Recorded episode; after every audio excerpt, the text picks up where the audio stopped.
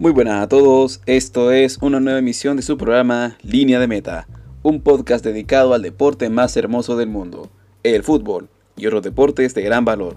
Mi nombre es Ángel Fiallos, así que comenzamos.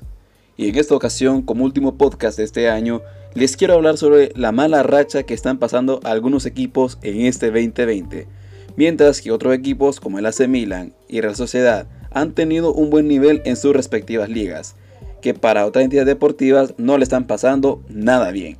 Y se imaginarán qué equipos son. Es por eso que he decidido mencionar a cuatro equipos que no le están teniendo muy bien este año del 2020, a punto de culminar. Así que comenzamos con el número uno, el Inter Milan. Con un proyecto aparentemente envidiable, los dirigidos por Antonio Conte tienen en fila figuras como Lukaku, Lautaro, Perisic y Vidal no han logrado mantenerse firme en todo este año, aunque estuvieron en una, en una final de la Europa League, apenas en este torneo de la Champions League que pasó, quedaron totalmente eliminados y también sin posibilidad de estar en la Europa League, dejando muchas oportunidades en el camino. Sin embargo, ponen aprietos al AC Milan en la Serie A, dejando vivas las esperanzas de obtener un nuevo título de liga, por lo que en este momento están en el segundo lugar. Número 2. Borussia Dortmund. En el actual torneo marchan quinto en la Bundesliga, despidiendo a Lucien Favre por malos resultados de 5 derrotas y un empate. O dos empates.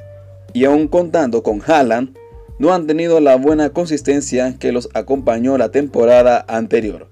Aunque en estos momentos Tuchel se encuentra libre luego de que la directiva del PSG lo haya despedido, es posible que sea un nuevo candidato al banquillo del Borussia Dortmund. Número 3. Arsenal.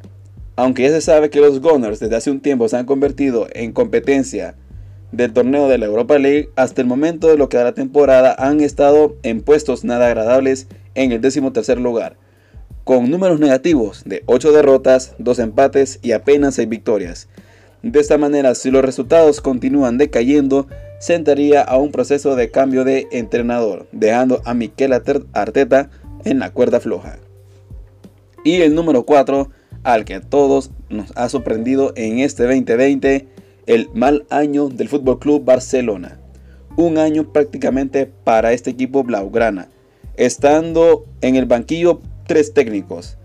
Valverde, que fue sacado por perder la Supercopa de España, aún teniendo ese técnico en el primer lugar de la tabla general, fue llamado Kiki Setién. Y aunque este señor, con poca comunicación con los jugadores, dejaron ceder la competencia de la Copa del Rey también, la, Liga Española y la decepcionante Champions League con la derrota más humillante en la historia para este equipo, de 8 goles por 2, siendo el motivo de despido por Quique Setién, y más agregando la supuesta salida de Messi y que la directiva le quiso poner trabas. Fue el mismo Leo que decidió no llevar en marcha ese proceso para no llevar la situación a los jueces.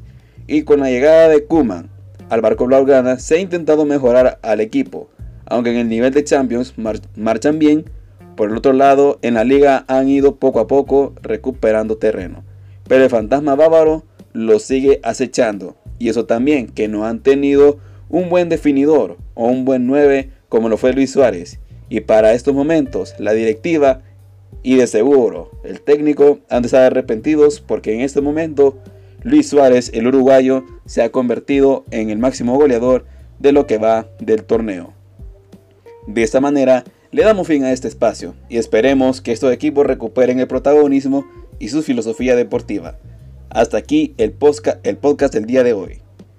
Espero pasen un feliz fin de año todos ustedes. Esto fue Línea de Meta. Hasta la próxima.